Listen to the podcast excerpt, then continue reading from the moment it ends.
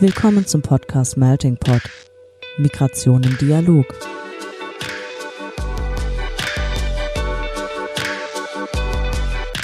In diesem Podcast sprechen wir mit NachwuchswissenschaftlerInnen aus verschiedensten Fachgebieten, die zum Thema Migration forschen. Ein Einblick also in die Migrationsforschung über die Grenzen wissenschaftlicher Disziplinen hinweg. Organisiert wird der Podcast vom Nachwuchsnetzwerk des Interdisziplinären Zentrums für Integrations- und Migrationsforschung an der Universität Duisburg-Essen. Hallo und herzlich willkommen in einer neuen Folge des Podcasts Melting Pot Migration im Dialog. Ich bin Malwe und zusammen mit mir moderiert heute Laura. Hi Laura. Hallo. Unsere Gästin ist heute Emi Boujou. Laura und ich kennen Emi, weil sie unsere Kollegin in der Vergangenheit war an der Professur für Public Policy und Landespolitik. Äh, hier hat sie in dem Projekt Mercator Forum Migration und Demokratie gearbeitet, nachdem sie zuvor beim Max-Planck-Institut für demografische Forschung tätig war und sich da auch schon entschieden hat zu promovieren. Derzeit arbeitet Emi am DEZIM Institut und dort ist sie Forschungsvernetzungsstelle und macht das Management der Forschungsgemeinschaft. Und auch daher haben wir dann heute immer noch zum Glück Arbeitszusammenhänge. Das heißt, wir haben sie nicht ganz verloren. In der Promotion hat sie sich beschäftigt mit parlamentarischer Repräsentation in der Einwanderungsgesellschaft, innerparteiliche Selektionsprozesse von Bundestagskandidatinnen und Kandidaten mit Migrationsgeschichte und hat sie dieses sehr erfolgreich verteidigt. Herzlichen Glückwunsch dazu und wir warten auch schon sehr gespannt auf die Publikation. Mhm. So viel erstmal zu Emi und schön, dass du da bist. Hallo. Ja, hallo, danke für die Einladung. Soll ich noch mehr dazu sagen? es ist ja verrückt. Es ist ja schön, euch dabei zu haben und ich freue mich sehr auf das Podcast. Das ist auch eine sehr gute Beschreibung, die du gemacht hast, also vorbildlich. Ich freue mich sehr, euch beide zu sehen. Ja, wir freuen uns auch und ähm, wir werden, Merve hat es gerade schon angekündigt, mit dir ja gleich über deine Diss und auch über deine Forschung sprechen. Äh, zuvor möchten wir dich aber unseren ZuhörerInnen aber auch nochmal ein bisschen besser vorstellen. Dafür stellen wir dir jetzt vier kurze Fragen, die dir auch die Möglichkeit geben, dich zwischen zwei Optionen zu entscheiden. Mhm. Und wir steigen direkt äh, eher kontrovers ein in manchen Regionen beginnt ja am 11.11., .11., also jetzt bald die Faschingszeit, äh, die Karneval, oh, jetzt habe ich was gesagt, Karnevalszeit. und äh, genau, und zu dieser Karnevalszeit ähm, ist ja immer auch ein bestimmtes Gebäck sehr beliebt und ich kenne uns kenne es unter anderem ähm, als Kreppel. Wie ist das denn bei dir? Sagst du eher Berliner oder Pfannkuchen? Das sind Berliner natürlich. Also wie, das ist ein, also ist, es, ist das jetzt die Frage, ob Berliner, ob Pfannkuchen? Also ich würde, das, naja, dann. also ich würde sagen, das ist definitiv ein Berliner, so nennt man das, oder? Also Pfannkuchen für mich ist ein Crepe, das ist noch was ganz anderes, das ist ein dicke deutsche Crepe und die tatsächlich so ein Zwischenweg zwischen einem Crepe und einem Pancakes ist, ein amerikanisches Pancake und da hat hier eine Pfannkuchen gemacht. Und Berliner ist ein Berliner, ist was ganz anderes. Das ist etwas Fettiges, mit Zucker gewickelt, mit Marmelade oder Senf drin. Oder? Senf? Ja, das gibt es doch, doch. tatsächlich. Ist es ja. nicht für Silvester oder so? Ja doch, eins davon ist manchmal mit Senf und der Rest mit Marmelade, so. Ja. Okay. Ja, das ist, ich finde es auch der, ich finde es eine sehr fiese Sache, dass man tatsächlich alle mit Marmelade hat und einen mit Senf. Es ist eine Tradition, ich weiß nicht, auf jeden Fall in Berlin. Also ein Berliner. Okay, ja, das haben wir dann damit auf jeden Fall geklärt. Die, die, die Senf, ja, das mit dem Senf, das würde ich erst nochmal hinstellen. Ja, da wir auf jeden Fall kulinarisch schon mal dasselbe Vokabular beherrschen und unter den Berliner auch dasselbe verstehen, möchten wir jetzt erstmal nochmal zur Reisekategorie noch eine Frage stellen. Mhm. Und zwar, wir kennen dich ja auch schon länger und kennen ja auch deine längeren außerdeutschen Aufenthaltsorte. Machst du lieber in Frankreich oder in Spanien Urlaub? Äh, das natürlich auf jeden Fall in Frankreich. Also das ist nur aus dem Grund, dass, es, äh, dass ich jetzt nur noch mit Zug reise und bis Spanien dauert es ja jetzt immer super lang. nein, nein, ich gehe gerne nach Frankreich. Ähm, Spanien natürlich ist wunderbar, aber Frankreich ist es für mich die Heimat.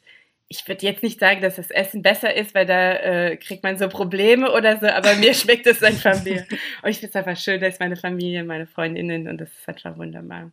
Ich dachte am Anfang, du würdest so was Fieses fragen wie Duisburg oder Paris tatsächlich. Also ich freue mich, dass du eine einfache Frage stellst mit äh, Spanien oder Frankreich. Weil Duisburg, Paris kann ich nicht antworten können zum Beispiel. Das ist auch gut zu wissen. Also, das ist auch schön, ja. ja. Das ist gerade als Duisburgerin hört man doch sowas doch Zwischen gerne. Duisburg und Paris kann ähm, ich nicht entscheiden. Ja. ja. Geht bestimmt vielen so. Wer kennt's nicht? Ähm, gut, dann zu deiner alltäglichen Freizeit. Guckst du lieber Film oder lieber Serie? Ah, gute Frage. Äh, ja, Filme würde man sagen, nur einfach, weil es mir die Zeit mhm. fehlt für eine Serie, obwohl ich eigentlich jetzt dir keinen Film sofort nennen würde, was jetzt mir auffällt, was ich empfehlen könnte. Also eigentlich fällt mir nur okay, Serien. Die Anschlussfrage. Erste. Ich würde sagen Filme, nur einfach aus Zeitmangel. Ich finde, für Serien muss man echt ganz schön viel Zeit mitnehmen. Auch dazu verschiedene Staffeln in zehn Episoden aufgeteilt, das ist ja sehr viel zu lang. Aber ich finde es sehr spannend. Ja, und ich tendiere leicht zur Sucht. Also ich habe so eine leichte Sucht. und ich finde Serie, dann kann ich auch nicht mehr schlafen. Also lieber ein Film, das ein Ende hat.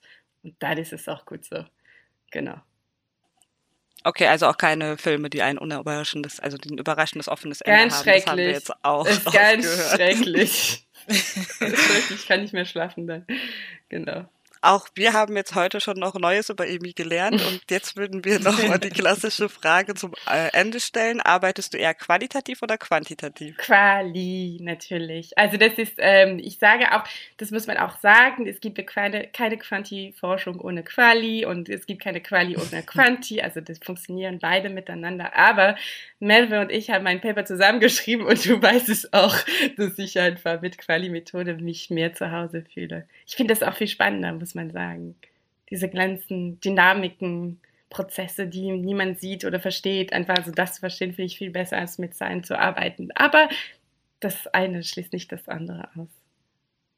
Ja, und deswegen überrascht es dann ja wahrscheinlich auch gar nicht, dass du auch in deiner Dis äh, qualitativ gearbeitet hast und mhm. qualitativ herangegangen bist. Ähm, und heute sprechen wir auch so ein bisschen über deine Dis mit dir. Ähm, und da wird es jetzt heute in dieser Folge insbesondere um deskriptive Repräsentation gehen. Deswegen auch direkt zu Beginn erst einmal, was bedeutet das überhaupt? Also auch für unsere ZuhörerInnen, die äh, sich damit noch nicht so wirklich auseinandergesetzt haben, denen das vielleicht noch kein Begriff ist. Also was ist deskriptive Repräsentation? Also ich freue mich, dass ich jetzt einen kleinen Vortrag geben kann zu meinem Theoriekapitel und erzählen kann, was ist deskriptive Repräsentation. Ähm, schön, dass du fragst, Laura. also es gibt, äh, für diejenigen, die das nicht kennen, das ist ein Konzept von Hannah Pitkin. Äh, das ist ein uraltes altes Konzept in der Repräsentationsforschung. Der hat das 1967 geschrieben und das ist jetzt, das gilt als Standardwerk. Es gibt also für Hannah Pitkin, ähm, das hat sie in ihrer Dissertationsarbeit geschrieben, es gibt verschiedene Arten von Repräsentation. Die nennt das vier. Es gibt die deskriptive, die substanzielle, symbolische, die formalistische äh, und das erklärt alles das Verhältnis zwischen den Parlamentsmitgliedern und die Bevölkerung. Ich würde jetzt nicht vielleicht in die Detail gehen, weil sonst wird der Podcast mhm. ewig sein, aber das, äh, die unterteilt das sozusagen in zwei, was für uns wichtig ist ist, deskriptive Repräsentation ist sozusagen die Repräsentation einer Bevölkerung durch ähm, ein Merkmal. Also das sind ähm, oder, oder eine oder mehrere Merkmale. Das heißt, dass der Parlament wird so gebaut, dass es ein Spiegelbild, ein Abbild der äh, Gesellschaft. Und zwar äh, als repräsentatives Spiegelbild. Nach, also das heißt, die demografische Zusammenstellung der Bevölkerung muss sich widerspiegeln in der demografischen Zusammensetzung eines Parlaments. Also was konkret bedeutet, dass Frauen repräsentieren Frauen, junge Menschen repräsentieren junge Menschen und in meinem Fall äh, Menschen Migrationsgeschichte repräsentieren Menschen Migrationsgeschichte und genau. Es gibt mhm. ein zweites Teil, das ist äh, auch die wichtige Teil, ist die substanzielle Repräsentation. Wir haben uns geeinigt auf den Begriff substanziell und nicht Substantive und Substantive. Äh, das ist dann die Policy-Inhalte. Also das ist auch die wichtige Form der Repräsentation, muss man auch erwähnen. Ich kann mir vorstellen, du kommst gleich mit einer anderen Frage dazu. Ähm, Genau, aber deskriptive ist halt nur die demografische, soziodemografische Zusammensetzung des Parlaments ist wichtig. Erstmal. Mhm. Genau. Gut, ähm, und das ist ja auch bewusst, also ich äh, in dem Forschungsprojekt, in dem ich arbeite, das wir mit MICREP abkürzen, haben wir in diesem Jahr äh, eine repräsentative Bevölkerungsumfrage durchgeführt und die kennst du mhm. ja auch. Und diese Umfrage beschäftigt sich ja auch eben mit Aspekten der Repräsentation und äh, bei den ersten Auswertungen oder die ersten Auswertungen zeigen uns dabei, dass zwar auf der einen Seite ein Bewusstsein dafür besteht, dass bestimmte Gruppen im Deutschen Bundestag deutlich unterrepräsentiert sind, aber die meisten Befragten auch angeben, äh, dass es ihnen nicht besonders wichtig ist, dass ihnen Abgeordnete in bestimmten deskriptiven Merkmalen ähneln. Ähm, heißt das jetzt, dass deskriptive Repräsentation nicht wichtig ist oder ist es überhaupt relevant oder warum lohnt es sich, sich das genauer anzugucken und zu erforschen? Naja, also du kannst natürlich, man könnte sagen, das ist äh, eine identitätspolitische Sache, aber ist es nicht. Also ursprünglich ja, ist es ein mhm. Begriff, der kommt aus der feministischen Politikwissenschaft und da haben sie sich viele damit auseinandergesetzt und die sagen zum Beispiel, es geht darum, die Legitimität ein Parlament zu verstecken oder ein Bekenntnis zu geben, dass alle Gruppen fähig sind zu repräsentieren und auch nicht die, also auch die, die, die politisch marginalisiert sind und so weiter. Aber der ausschlagende Argument, ausschlaggebende Argument ist, dass äh, die Politik der Präsenz, so nennt man das, ist zusammen verbunden mit der Politik der Ideen. Das heißt, dass wenn ich die deskriptive Repräsentation der Bevölkerung erhöhe, erhöht sich auch ihre Vertretung durch Policy-Inhalte, also die substanzielle Repräsentation. Mhm. Das heißt, meine Anliegen werden stärker repräsentiert, wenn ich Menschen habe, die meine Anliegen verstehen, die im Parlament sind. So ist es. Mhm. Also das eine schließt das andere nicht aus, sondern beide funktionieren zusammen. Und das ist das Argument.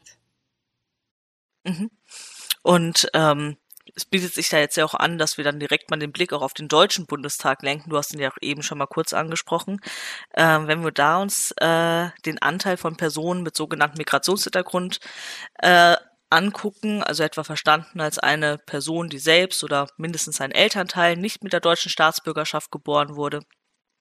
Und wir erinnern uns, erinnern uns die Bundestagswahl, die letzte, ist erst wenige Wochen her, aber die äh, konstituierende Sitzung des neuen Bundestages findet ja erst nach der Veröffentlichung dieser Folge statt.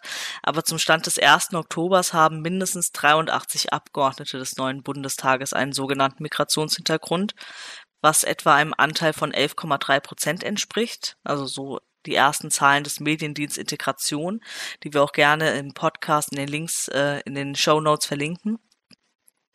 Und im Vergleich zur vorherigen Zusammensetzung ist das ein größerer Anteil, also zuvor waren es lediglich 8,2 Prozent Abgeordnete mit sogenanntem Migrationshintergrund, aber gemessen am Bevölkerungsanteil bleibt ein Teil der Bevölkerung weiterhin unterrepräsentiert. Und wie sieht das denn aus, wenn wir uns jetzt die einzelnen sechs Bundestagsfraktionen angucken. Sind die Parteien da alle relativ gleich auf, aufgestellt oder gibt es da Unterschiede? Ähm ja, genau. Also ich finde es gut, dass du das ansprichst und erstmal freue ich mich auf die Zahlen, dass es ein bisschen nach oben geht. Äh, das ist natürlich eine schöne Entwicklung. Mhm. Ähm, es ist tatsächlich so, dass in jeder Fraktion gibt es starke Unterschiede. Und zwar, du hast in der Linke, also das ist auch die Zahlen von der Mediendienstintegration, der auch muss man sagen, wunderbare Zahlen liefert, was für uns mhm. sehr, sehr hilfreich sind. Äh, da zum Beispiel kann man feststellen, dass die Linke zum Beispiel fast ein Drittel ihrer Abgeordnete an, an Migrationsgeschichte und das ist natürlich ein hoher Anteil, während du hast andere Fraktionen wie die CDU-CSU-Fraktion, die da einen Anteil von nicht mal drei Prozent hat oder ja, vier Prozent, Entschuldigung, ich korrigiere, also doch dieses haben.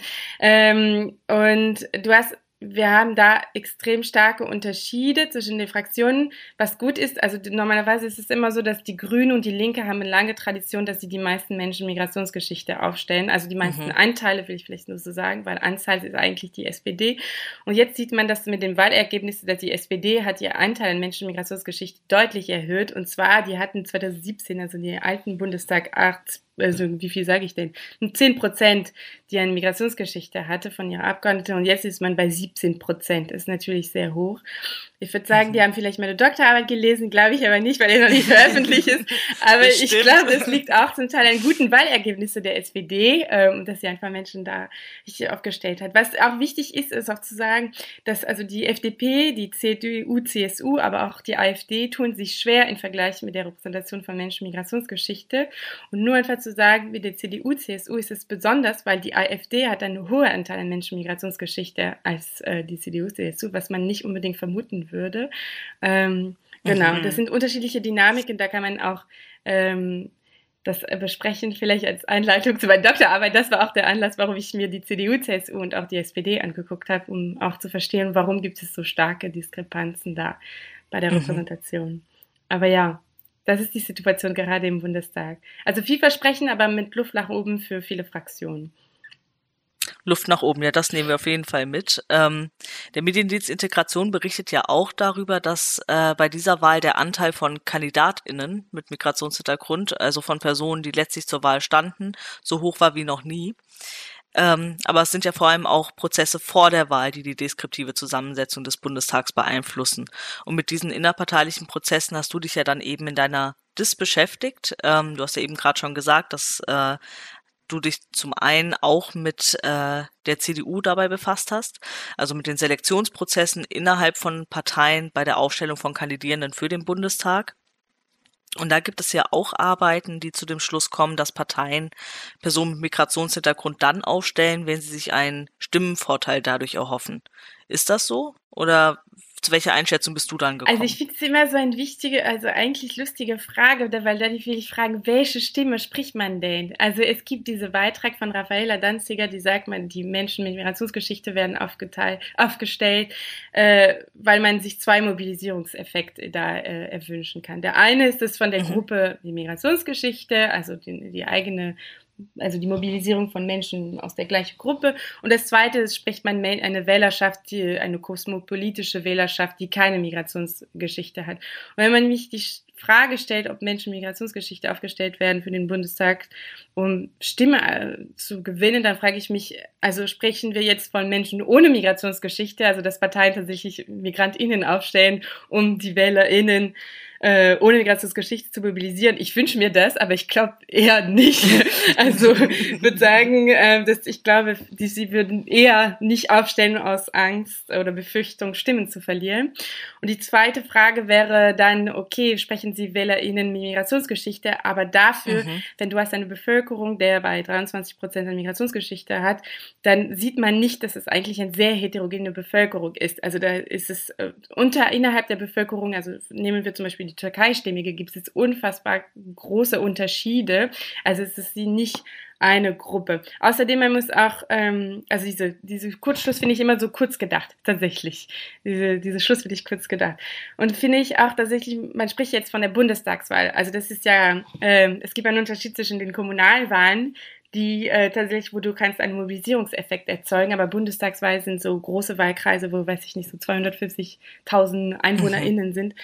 Und deswegen der Mobilisierungseffekt ähm, ist es nicht da. Also meistens sage ich, nee.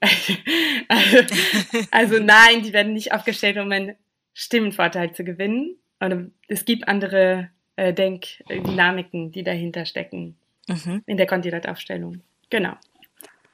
Und wenn du schon gerade von den anderen Dynamiken sprichst, äh, du hast dich ja tatsächlich mit inner, innerparteilichen Selektionsprozessen sowohl bei der SPD als auch der CDU beschäftigt. Mhm. Und da würde uns interessieren, wie sieht denn so ein idealer Selektionsprozess für so eine Kandidaturenaufstellung aus? Also das ist ja ein großes äh, Stechen und Hauen. es ist ein großes Chaos. Ähm, also das beginnt alles erstmal, ich mache fast das kurz zusammen, weil das ist, äh, das ist, weil man spricht eigentlich von zwei Selektionsprozessen. Es gibt nicht nur einen, sondern es gibt zwei. Du wirst einmal im Wahlkreis aufgestellt und später auf eine Listen aufgestellt. Und diese zwei haben komplett unterschiedliche Dynamiken, unterschiedliche AkteurInnen. Äh, das ist eigentlich zwei riesige, also unterschiedliche Mechanismen. Was auch dazu führt, dass es noch komplizierter wird, in den Bundestag zu kommen. Der eine ist der Wahlkreis in ähm, Aufstellung, also der Aufstellungsprozess in Wahlkreis. Und da ist es natürlich, dass es wird niemals, dass man zu vorne aufgestellt wird und das ist alles keine Selbstverständlichkeit, sondern man wird, also man wird nicht einfach so Bundeskandidat. Wichtig ist, dass man diese genannte Ochsentour macht. Also der Begriff Ochsentour ist auch sehr unbeliebt. Den nehme ich jetzt in Gänsefüßchen. Also sieht man nicht, aber ich mache die Bewegung. Das eigentlich ist es nicht so ein guter Begriff. Ähm, aber das bezeichnet damit die politische Vorarbeit. Und ich mag den Begriff, weil das ist also doch, weil es halt diese politische Arbeit äh, hervorhebt. Also wichtig für eine Wahlkreisaufstellung, dass man einfach vor Ort eine fleißige Parteibiene war, sozusagen, zehn Jahre lang Partei, Parteiplakate aufgehängt hat und in den verschiedenen Sitzungen tätig war, verschiedene Parteiämter hat oder ein Mandat zum Beispiel auf, im Kommunalparlament etc. Das ist, man ist dadurch sehr stark vernetzt. Man bringt auch das, aus diesem Grund auch eine gewisse politische Macht und dadurch entsteht, also wenn man sich bewirbt, hat man Chance irgendwie aufgestellt zu werden. Und ähm, Genau, dann erfährt man sozusagen, ob der, der Wahlkreis vakant wird, ähm, ob sich andere Menschen dafür interessieren und eigentlich, es gibt dann einen internen Wahlkampf und ist, der wird oft unterschätzt, aber das ist ein sehr wichtiger interner Wahlkampf, der zurzeit sehr professionell geführt wird mit verschiedenen Vorstellungsrunden von den verschiedenen Ortsverbänden etc. Und im Endeffekt von diesen Vorstellungsgesprächen wird ein Verfahren also abgestimmt, entweder unter den Delegierten oder den Mitgliedern und da entsteht der Wahlkreiskandidat oder die Wahlkreiskandidatin. Man denkt, das ist etwas ganz Einfaches, aber das nimmt über mehrere Monate und das zum Teil müssen Menschen 20 ähm, Sitzungen gehen und das ist für eine Stadt wie Berlin sehr einfach, aber für ländliche Regionen das, bedeutet das auch sehr viele Reise, viele Gespräche etc. Also das sind eigentlich sehr, sehr mühsame Prozesse auf, äh, auf Wahlkreisebene. Und dann kommt noch die Liste, weil da denkt man, okay, man ist jetzt vorbei, fertig damit, aber man ist überhaupt nicht fertig, sondern man muss meistens auf eine Liste noch aufgestellt werden, weil nur die wenigen sind in Wahlkreis aufgestellt, die sicher sind. Und dann kommt noch ein anderer Prozess, der noch, ist es auch lustiger, weil es ist in jedem Bundesland noch unterschiedlich. Das heißt, ich wäre jetzt, wir würden noch drei Stunden lang darüber reden, wenn ich die verschiedenen Verfahren erzählen würde. Aber kurz gemacht, da werden einfach auf die Liste Wahlkreiskandidaten und reine Listenbewerbe zusammengebracht und da werden nach verschiedenen Rechnungen und so weiter werden die Listen aufgeteilt und ähm, ja verschiedene Dynamiken und Regeln werden da an, verwendet, um die Listenplatzierung zu bestimmen. Und wenn man das auch geschafft hat, also das ist noch einmal eine Delegiertenkonferenz äh, am Ende, irgendwann nach dieser ganzen Prozess wird man irgendwann auf die Liste aufgestellt. Die Listen sind sehr unterschiedlich, will ich kurz noch sagen. Manche Listen sind zwölf mhm. Bewerber in, oder BewerberInnen in Berlin. Manche haben 70 KandidatInnen ähm, in größere Bundesländer. Also das ist ein sehr, sehr kompliziertes Verfahren. Genau so das funktioniert. Es gibt keine idealer Prozess. Ideal ist es vielleicht derjenige, der viel politische Macht hat, kommt nach oben. Aber ja, bis dahin, also eigentlich jeder Verfahren ist weil der Aufstellung ist in gewissem Maße schon ein bisschen unterschiedlich. Und was uns jetzt auch interessieren würde, weil du jetzt auch schon so ein bisschen das Stadt-Land angesprochen hast, auch die verschiedenen Ebenen, obwohl ja deine äh, Befragten hauptsächlich Menschen mit Migrationshintergrund, also Bundestagsabgeordnete waren. Ähm, der Fall Shanna Shahin war ja auch so ein Fall, wo ähm, 2019, äh, 2020 ähm, er sich zu einem Bürgermeisterkandidatur bewerben wollte und dann aber seine Kandidatur zurück äh, gezogen hat aufgrund von Vorbehalten, die es auf der Basis gab, aufgrund eines muslimischen Kandidaten. Und seine Diagnose war hauptsächlich, dass das ähm, in Großstädten wahrscheinlich anders wäre als in ländlichen Räumen, weil da die Konfessionszugehörigkeit in Großstädten weniger wichtig ein also, ne, eingeschätzt wird. Wie würdest du das, also siehst du diesen ländlichen Unterschied? Auf jeden Fall. Also das ist, äh, also wir sprechen eine Studie, die 2000, für die Bundestagswahl 2017 geführt wird. Vielleicht hoffe ich, dass in vier Jahren sich etwas verändert hat, aber in 2015, was ich da berichten könnte, dass es tatsächlich äh, eine riesige Kluft gibt. Also die Frage, ist, es, ist der Wahlkreis von Anwanderungsgesellschaft geprägt? Ja, nein, ist schon sehr entscheidend. Ich habe keine Fälle gehabt, wo Menschen nicht aufgestellt worden sind, ähm, aus der Befürchtung, ähm, nicht äh, das WählerInnen Stimme zu verlieren. Äh, das heißt nicht, dass es nicht, nicht gibt, sondern dass ich sie nicht mit meiner Studie äh, erfassen konnte. Und mhm. ähm, genau, das Problem, was man hat bei solcher Art von Diskriminierungen, dass es oft unterstellt ist. Also diese nicht öffentlich, äh, die werden nie öffentlich gezeigt oder in mhm. Medien dargestellt, wie jetzt in diesem Fall in der CSU. Ähm, deswegen ist es, kann man jetzt nicht sagen, aber definitiv ist es entscheidend für den Erfolg also beziehungsweise für die reibungslose Kandidatur war schon ein Faktor, sowohl bei der SPD als die CDU, ob es in ländliche oder ähm, städtische Region war. Genau. Und das war jetzt hauptsächlich ja Vorbehalte auch aufgrund der vermeintlichen Basis oder die man äh, assoziiert hat. Welche parteiinternen Faktoren hattest du bei der Ein Ne, also welche hatten da einen Einfluss auf die Aufstellung? Welche hast du erarbeiten können? Also genau, also das ist halt, ähm, also meinst, meinst du jetzt, welche Kriterien hat dazu geführt, dass Menschen erfolgreich aufgestellt worden sind? Ja, also das kann man einfach sagen, das ist genauso, das war diese Vermutung, ob es überhaupt mit dem, mit der Migrationsgeschichte etwas zu tun hatte, äh, ist eigentlich sehr gering gewesen. Also sehr enttäuschend gewesen, wenn erwartet, dass Menschen aufgestellt worden sind wegen ihrer Migrationsgeschichte. Also erstmal nochmal unterteilt zwischen Wahlkreis und Listenkandidaturen. Da in dem Wahlkreis kann man sehen, dass tatsächlich der Kontext entscheidend ist. Also das ist, was ich dir gerade sage, dass tatsächlich die Personen, die in äh, ländliche Regionen aufgestellt worden sind, mit viele Konflikten äh, konfrontiert worden sind. Aber das heißt nicht, dass sie nicht aufgestellt wurden, aber nur einfach, dass sie unterschiedliche Erfahrungen gemacht haben. Ähm, aber was wichtig, viel wichtiger war, außer die Thematisierung der Migrationsgeschichte, war tatsächlich im Wahlkreis war die politische Vorarbeit und die Hausmacht. Also was die Kandidatinnen, also die Aspirantinnen, was das geführt hat, dass sie Kandidatinnen geworden sind, war, dass sie alle in Schlüsselpositionen waren. Zum Beispiel, die waren, viele davon waren Kreisvorsitzende, zum Teil auch neu gewählt. Das heißt, die waren schon sozusagen an der Spitze des Kreisverbands, bevor sie überhaupt aufgestellt worden sind als KandidatInnen. Das heißt, dass es denen alle so eine sichere Schlüsselposition also die saßen sozusagen auf sichere Positionen, bevor das der, Wahl, der Aufstellungsprozess im Wahlkreis begonnen hat. Und alle sonst waren sehr stark vernetzt, war, hatten ein starkes Kommunalprofil. Das hat dazu geführt, ähm, was, äh, was äh, Erfolg war. Aber die Migrationsgeschichte ist eher so ein Pluspunkt gewesen. Genau, also die, wir wollten nur einfach sagen, dass die Migrationsgeschichte war kein Pluspunkt. Das könnte ein Pluspunkt sein, unter anderem, um zum Beispiel um, um zu überzeugen, dass man aus dem Wahlkreis kam, dass man in diesem Wahlkreis geboren war, dass man stark vernetzt war, dass man auch eine Art Vorbild war für Menschen ähm, vor Ort, aber nicht, dass man äh, Migrationsgeschichte hatte, deswegen sollte man aufgestellt werden. So ist es in keinen Prozess gegangen ähm, für die Listenkandidatur. Das war ziemlich spannend, weil ich finde, Listenkandidatur laufen ein bisschen wie ein Weihnachtsessen in Frankreich.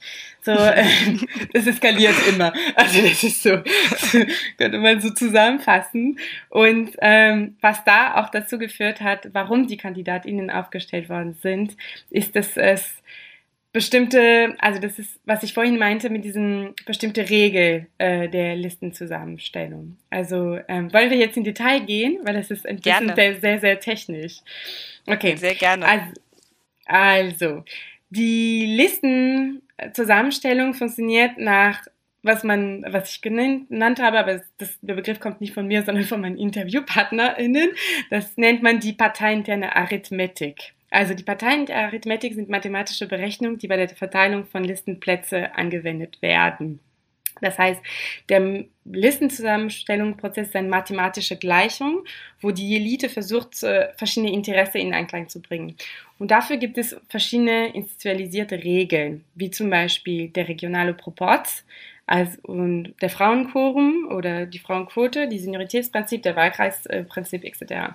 Der Regionalproporz ist sehr interessant, weil das ist eine sehr wichtige Regel. Das heißt, dass die Listenplätze werden vergeben je nach Mitgliederzahlen und Wahlergebnisse. Das hört sich sehr technisch an, aber das ist extrem entscheidend. Das heißt einfach, wenn ich aus einem mitgliederstarken Verband komme, habe ich hohe Chancen, hoch aufgestellt werden auf die Liste. Und das führt dazu, ähm, genau, dass es für die KandidatInnen, die aus mitgliedsstarken Wahlkreise kommen, dass sie da einfach nach oben gehen. Also zum Teil werden auch mehr Plätze verteilt und das ist halt einen großen Vorteil. Der Frauenforum, das ist so ein Drittel der Plätze müssen auf dem Listenvorschlag der CDU-Landeliste Frauen ähm, besetzt werden, von Frauen besetzt werden. Frauenquote in der SPD ist eine institutionalisierte Quote, die auch fest verbindlich ist und er sagt, dass 40 Prozent der Plätze müssen von Frauen am Ende ähm, besetzt werden. Das hat auch dazu einen Vorteil ähm, für Frauen, die dann ähm, dann einen Platz bekommen. Also meistens sind weniger Frauen, die sich bewerben, weil weniger Frauen aufgestellt werden in Wahlkreisen. Das heißt, es gibt weniger Frauen für mehr Plätze und das schafft mhm. natürlich einen Vorteil. Seniorität ist es nur einfach, dass die Bundestagsabgeordnete werden einfach gesichert als Erste. Also für diejenigen, die schon im Parlament sind, ist sozusagen, haben sie hohe Chancen, nochmal gesichert werden. Wahlkreiskandidat ist es nur, dass Wahlkreiskandidat kommt vor Listenbewerber. Also wenn du keinen Wahlkreis hast, hast du sozusagen weniger Chancen. Und zum Teil unter, guckt man auch, ob der Mensch kommt aus der Jungen Union, ähm, ob es äh, eine andere Vertretung von einer parteiinternen Organisation etc. gibt. Also was diese ganze, um zurückzukommen zu, zu der Frage, was erklärt, warum Menschen Migrationsgeschichte aufgestellt waren, da sind alle Kriterien, was ich jetzt genannt habe, die dazu tun, dass sie einen Listenplatz bekommen haben. Und zum Teil war es wirklich schon von vornherein vorge also festgelegt, bevor sie sich überhaupt beworben haben. Also ich hatte zum Beispiel einen Interviewpartner, einen Geschäftsführer, der mir irgendwie eine Tabelle gezeigt hat, also wo schon, also wir waren vor der Ausstellungsprozess und da hat mir eine Tabelle gezeigt und mir schon gezeigt, welche Kandidat, also wo wir den Namen von den Kandidaten nicht kannte, an welchen Listenplatz sitzen wird. Das heißt, es war schon alles nach diesen Kriterien schon vorgelegt, ah, okay. so dass es überhaupt äh, also dass diese Plätze sozusagen schon vorbestimmt. Natürlich gibt es dann Verhandlungen, weil in dem Fall, also es war eine CDU äh, Sache. Also das heißt, äh, die hatten keine feste Plätze oder Reißverschlussverfahren für Frauen. Es war wichtig, dass Frauen nach vorne gehen etc. Aber alles diesen sind Kriterien, die dazu führen, dass der Kandidaten oder die Kandidatin äh, einen bestimmten Erfolg hatte, ja oder nein. Also nicht die Migrationsgeschichte. Und ich konnte kein, das vielleicht dazu schließen, für die 2017 Bundestagswahl habe ich keinen einzigen Fall gefunden, wo nur die Migrationsgeschichte erklärte, warum der Kandidat oder die Kandidatin da aufgestellt war. Genau. Mhm. Du hattest jetzt auch deine Gesprächspartnerin angesprochen, mhm. daher äh, wie viele Interviews hast du geführt, wie hast du deine Leute ausgewählt und auch natürlich, wer deiner Interviewpartnerin ist dann tatsächlich jetzt in den Bundestag mhm. eingezogen. Mhm. Ja, ja. Also vielleicht nicht die Namen natürlich, äh, aber Mehrere. vielleicht die Anzahl. Ich habe festgestellt, ich dachte, ich könnte auch nicht diese Anzahl sagen, weil dann kann man einen Abgleich machen. Wer hat sich 2017 beworben und nochmal 21 und dann fällt es tatsächlich auf, habe ich gedacht. Also das sage ich nicht, aber ja, mehrere Kandidatinnen, die ich interviewt, interviewt habe, haben das geschafft. Auch die ich nicht interviewt habe, also ich habe nicht alle, die in 2017 sich beworben haben, habe ich nicht alle interviewt.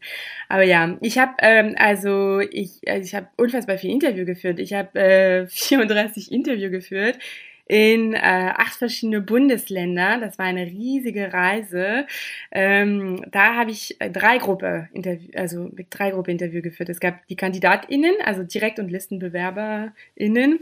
Ich habe auch die lokale Elite äh, interviewt, weil ich fand es wichtig, dass man nicht nur die KandidatInnen fragt, sondern die anderen, wie sie das sehen. Mhm. Und das war die Kreisvorsitzende, die vor Ort einfach den ganzen Aufstellungsprozess ähm, steuern und dann auch die Landeselite, also auch da diese Ebene zu, zu verstehen, also zum Beispiel insbesondere für die Listenaufstellung habe ich äh, stellvertretende Landesvorsitzende oder GeschäftsführerInnen äh, gefragt. Genau. Für die Kandidatinnen soll ich, soll ich sagen, was, wie ich dazu kann auf sie, also vielleicht da kann ich sagen, das war eine riesige Vorrecherche und zwar ähm, weil der Migrationshintergrund wird nirgendwo ähm, verzeichnet. Also es mhm. gibt mhm. keine Daten dazu und es ist auch aus bestimmte Gründe und das ist auch richtig gut so, aber das macht es natürlich für die Forschungsarbeit extrem mühselig, um KandidatInnen als AnsprechpartnerInnen zu identifizieren. Und ich habe einfach aus dem Verzeichnis vom Bundeswahlleiter, die haben mir damals mal das geschickt, jetzt dieses Mal konnte ich das nicht bekommen, aber die haben mir ähm, alle Namen von den KandidatInnen gegeben und das war von der SPD und CDU waren 900 Menschen und ich habe einfach für jede diese 900 Menschen, also jede Person, habe ich einfach eine Recherche gemacht. Ich bin auf Berichte gegangen, Webseite, Interviews etc. Also ausführlich geguckt, um im Endeffekt festzustellen, dass 55 KandidatInnen äh, hatten eine Migrationsgeschichte bestätigt nach der Definition von Migrationshintergrund. Ich hatte noch zehn andere, wo ich sagte, es gibt eine Vermutung, also zum Beispiel der Name könnte das hindeuten, aber ich, solange es nicht bestätigt war, habe ich das einfach nicht genommen. Also diese Zahl äh, gibt es sicher nach oben. Und das ist auch eine Schwierigkeit und ich finde auch schwierig, dass man nur den Namen nimmt, weil es ist nicht, weil man einen ausländischen Namen hat, dass man unbedingt eine Migrationsgeschichte hat und es gibt auch so viele Fälle, die deutschen Namen haben, insbesondere bei den also Spätaussiedler, die auch eine Migrationsgeschichte haben. Deswegen muss man immer so eine sorgfältige Recherche machen, aber die ist nur einfach ultra aufwendig und ich habe dafür drei Wochen gebraucht. Also das war, das war echt ähm, aufwendig. Ja, genau, das war, ja, das war die Qualität. Aber, aber gut investierte Zeit, wenn man sich deine Diss anguckt. Ja, danke. Aber das ist auch warum die Frage, warum man immer so fünf Jahre Forschung braucht, ne? Weil man einfach drei Wochen lang braucht, um Menschen zu identifizieren. Also das ist, das ist es. Genau. Und vielleicht für uns sozusagen auch nochmal als, äh, ja, bisschen Werbung für deine Promotion, äh, ein Schwenk aus deiner Dis, was waren jetzt sozusagen auch mit Blick auf so Selbst- und Fremdwahrnehmung, vielleicht auch so ein, ein Zitat aus deiner Dis, wie der, das Merkmal des Migrationshintergrunds auch von deinen Kandidatinnen oder von deinen Interviewpartnerinnen wahrgenommen wurde. Das ist aber fies, ich habe die Zitat tatsächlich nicht dabei mehr. aber das ist ähm, vielleicht, was man sagen kann, ist ähm, der Mehrwert meiner Forschung unter anderem ist, dass ich zu einem zeige, dass diese ganze Intersektionalität, aber wollen wir vielleicht, was, sprechen wir nochmal darüber gleich? Vielleicht, weiß ich nicht. Können wir vielleicht gleich nochmal drauf eingehen, ansonsten ähm äh, habe ich auf jeden Fall ein Zitat. Ich weiß nicht, ob du das meinst, äh, aber ein Zitat, was ich auch äh, ziemlich eindrücklich in der Dis fand, war: äh, Also ich bin eine Parteipolitikerin in erster Linie und in zweiter Linie bin ich Migrantin, ja? Ja, das weiß ich auch, wer das ist. Äh, genau. Das wollen wir gar nicht. nee, das sage ich auch nicht. Ähm, aber genau, das war halt äh, diese, also das eine Frage, die ich gestellt habe, die man auf jeden Fall in weiterer Arbeit ausführlicher, ähm, also ausführlich sich damit auseinandersetzen sollte, ist die Frage, ob man sich als RepräsentantInnen von Menschen Migrationsgeschichte äh, wahrnimmt. Und da hatte ich auch einen starken Unterschied gemacht zwischen die Erkennbarkeit der Migrationsgeschichte und die ähm, Genau, also und die, die, also die Wahrnehmung, die Erkennbarkeit und die Migratisierung etc. Und äh, von außen, also diese von außen wie Menschen wahrgenommen werden. Also viele werden als RepräsentantInnen mit Migrationsgeschichte wahrgenommen, meistens, wenn sie selbst eine migrantisierte Geschichte haben, also als migrantisch gelesen werden oder auch so erkannt werden. Aber das bedeutet nicht unbedingt, also diese Menschen waren nicht unbedingt diejenigen, die sich als RepräsentantInnen von Menschen Migrationsgeschichte wahrgenommen haben, also selbst definiert haben.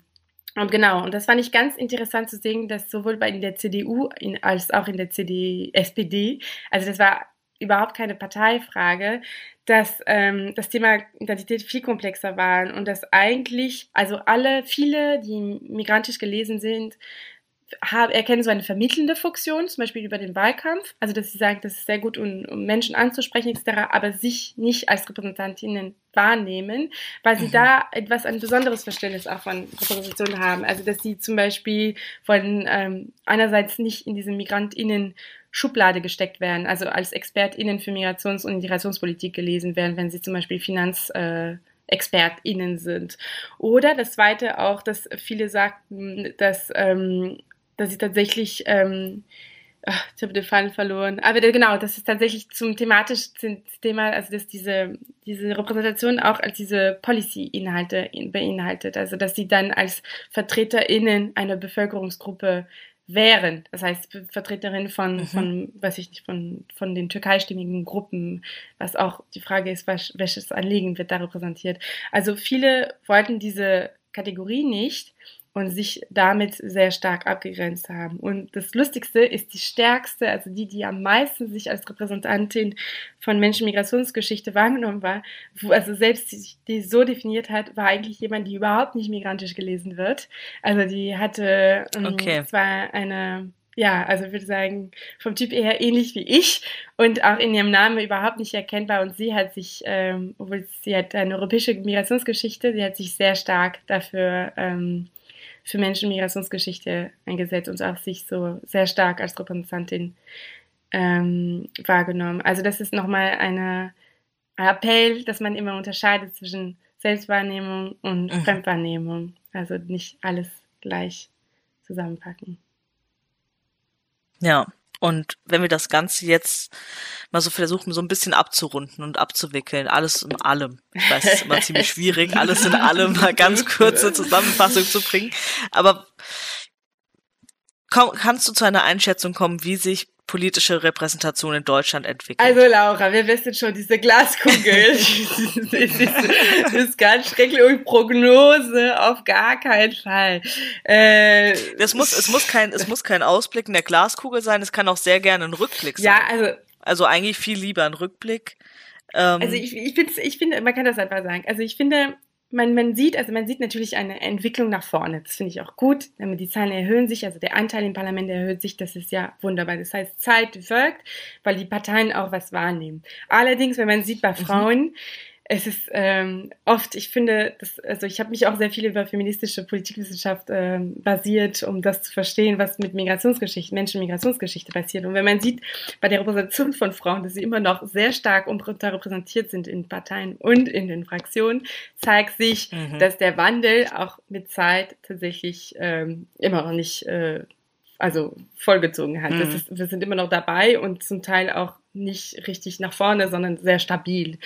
Und äh, da entwickelt sich nicht nach vorne. Also ich würde sagen, die, man sieht mit den neuen Bundestags, dass Wahlergebnisse was wirken, wenn Parteien Menschen aufstellen in Wahlkreise und auf Listen in sichere Positionen. Also bei der SPD habe ich nochmal geguckt, wer wurde jetzt da, ähm, wer hat das geschafft im, im, im Parlament und das war sowohl WahlkreiskandidatInnen als ListenbewerberInnen. Das heißt, es zeigt, mhm. dass die mhm. beide Wege sind wichtig.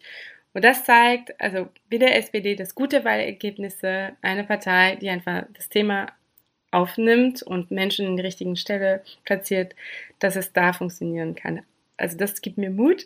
Allerdings, wenn ich sehe, die andere Partei, die das noch nicht geschafft haben, zum mhm. Beispiel der CDU, da denke ich, das ist noch, ähm, ja, das ist, ich glaube, dass das Thema immer noch, dass wir das Thema bei der nächsten Bundeslegislatur nochmal besprechen werden, leider.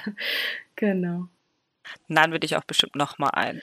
Ja, du, ja. Ich, ich, forsche wahrscheinlich bei der FDP und ich würde als nächste, würde ich tatsächlich die FDP nehmen und ähm, die Linke, finde ich ziemlich spannend als nächstes. Ein Appell für die zukünftigen Nachwuchsleute. genau, es gibt immer was ja. zu tun. Ähm, wir sind allerdings jetzt schon fast am Ende dieser Folge, äh, deswegen nochmal ganz kurz die Frage an dich. Gibt es noch irgendetwas, was du loswerden möchtest? Also die berühmten letzten Worte sozusagen. Ich, ich würde eigentlich noch viel, viel mehr noch darüber sprechen und noch über die Tiefe. Es ist ja ganz schrecklich, wenn man sich zusammenfassen soll. Ne? Also ich bin auch jemand, die unfassbar gern labert und noch weiter oder erklärt. und ich glaube, unsere Vorgespräche hat auch anderthalb Stunden gedauert. Ähm, ich würde sagen, ja, Leute, wenn ihr möchtet noch mehr Detail und auch verstehen, warum die CDU so niedrig ist, also einen niedrigen Anteil hat, müsst ihr mich unbedingt kontaktieren. Ich würde so gern noch mehr erzählen davon.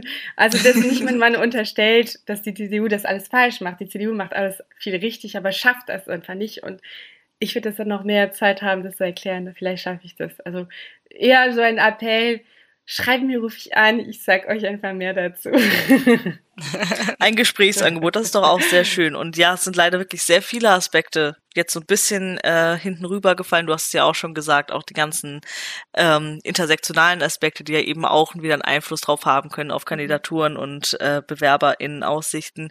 Ähm, deswegen freuen wir uns umso mehr, wenn deine Dis endlich veröffentlicht ist. Äh, noch, auch nochmal der Appell an die ZuhörerInnen, lest diese Dis. Äh, sie ist sehr spannend, mir hat sie sehr gut gefallen. Ich glaube, ich habe jetzt hier keinen Hehl draus gemacht, dass ich äh, ein Fan dieser Arbeit bin und ich sehr viel gelernt habe.